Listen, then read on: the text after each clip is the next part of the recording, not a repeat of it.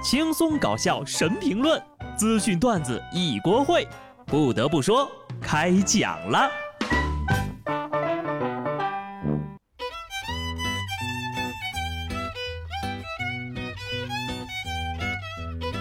Hello，听众朋友们，大家好，这里是有趣的。不得不说，我是机智的小布。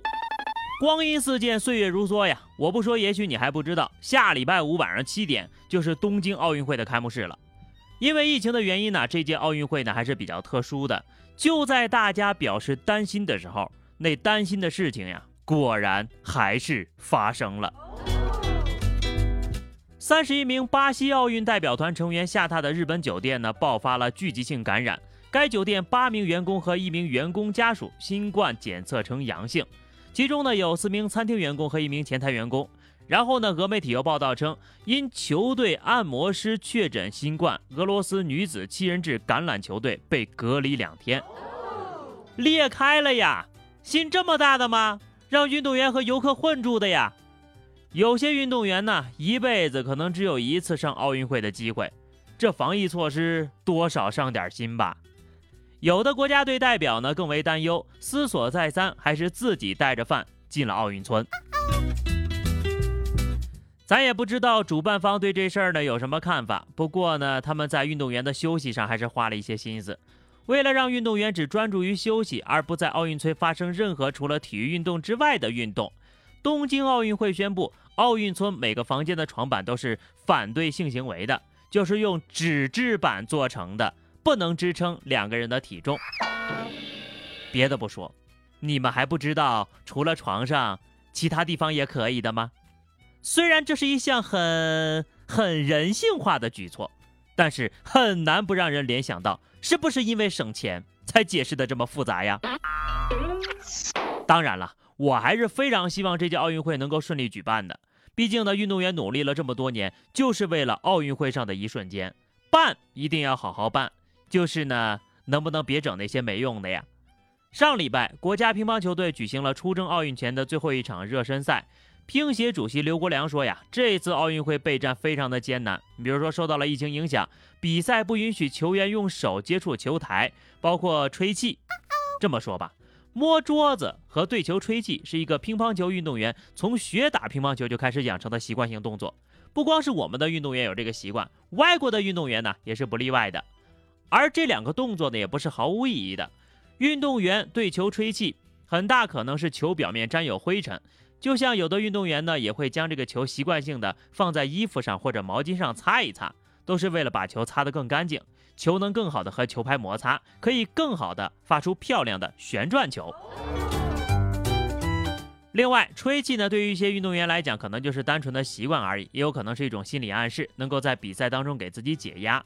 而擦桌子的习惯呢，则主要是因为汗水滴落在桌台上会影响球的落点，或者是手汗过多，为了避免滑拍，才将手汗擦在桌上大概率不会落球的位置。所以，为什么不让吹气呀？是害怕人家有魔法加成吗？就算是为了防止传染不摸桌子，可你还是会摸到球吧？而且其他项目怎么办呢？那个游泳比赛就一人背一台呼吸机。相扑比赛，双方穿着防护服上场；篮球比赛禁止扣篮；排球比赛一人一双手套吗？别折腾了，不如取消吧，真累。好的，说点这个有意思的啊。下面呢是反诈骗宣传时间。浙江嘉兴一个体育老师收到教育局领导的信息，让他帮忙的向上级领导转账八万块钱。但是对方所发的信息呀错漏百出，老师呢将计就计，在警方的指导下，顺利套路出骗子发来的四个账户，警方将其全部冻结，并且追回了五十三万元的诈骗金。体育老师表示，文斗武斗你都干不过我，就是两个字儿拿捏。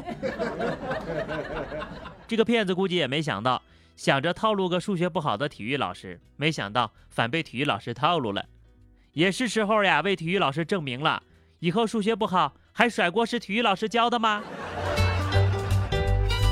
以后学生再问为什么这么聪明的体育老师却天天生病不上课的时候了，这下体育老师就有新的理由了，抓骗子。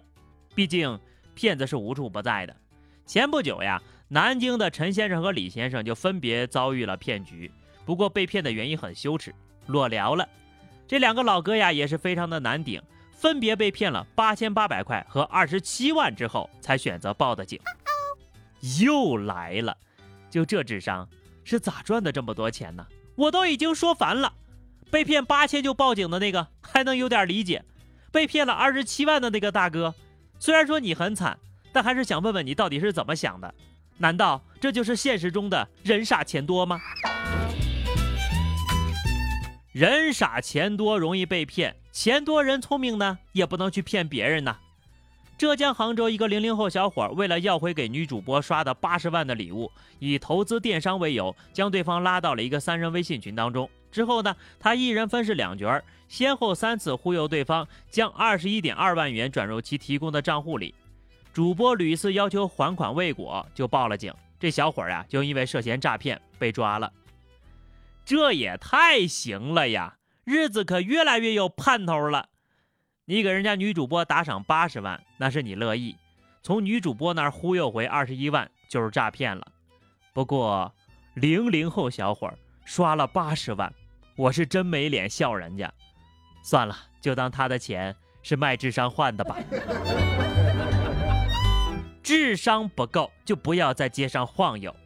江苏徐州交警发现一辆面包车没有牌照，把车给拦下来了。发现这个驾驶员黄某呀，还涉嫌酒驾。民警进一步调查发现，不但没驾照酒驾，这个车呢还涉嫌套牌，并且已经达到了报废的标准。黄某就交代了：“哎呀，这个车呢是我花两千块钱买的，我这个脚受伤了，凭借我多年驾驶三轮的经验，我准备开车呀去医院治疗。”黄某即将面临九千元的罚款和十五日以下行政拘留的处罚。等会儿有点乱，酒驾、无证驾驶、套牌、报废车。脚上还受伤了，这底 buff 都让你叠满了呀！教科书般的违法全都给演示了一遍，真就不怕出个意外把自己送走了呀？不得不说，还是罚的太轻了，十五天呢都不够他醒酒的。敢这么操作，也不知道是艺高人胆大呢，还是缺心眼儿。希望这次能吸取教训吧。所以我常说呀，做什么事儿不能太上头，一激动就容易出事儿。山西太原一对情侣在乘坐电动扶梯的时候呢，接吻，然后不慎摔倒，二人脚朝天，仰翻摔下，头部着地。随后呢，两个人就相互搀扶着起身了。这就在实力演绎秀恩爱倒得快呀，电梯都看不下去了。这件事情呢，也充分暗示了你们的爱情在上升阶段就是那么的脆弱。好在周围人不多呀，不然岂不是大型社死现场吗？更重要的是，电梯上摔倒很容易受伤的，所以大家在坐电梯的时候呀，千万要专心一点呀。不得不说，这男朋友靠不住呀，一靠就倒，还是单身好，靠自己，单身完全没有这个烦恼。好了，那么以上就是本期节目的全部内容了。关注微信公众号 DJ 小布或者加入 QQ 群二零六五三二七九二零六五三二七九，来和小布聊聊人生吧。下期不得不说，我们不见不散，拜拜。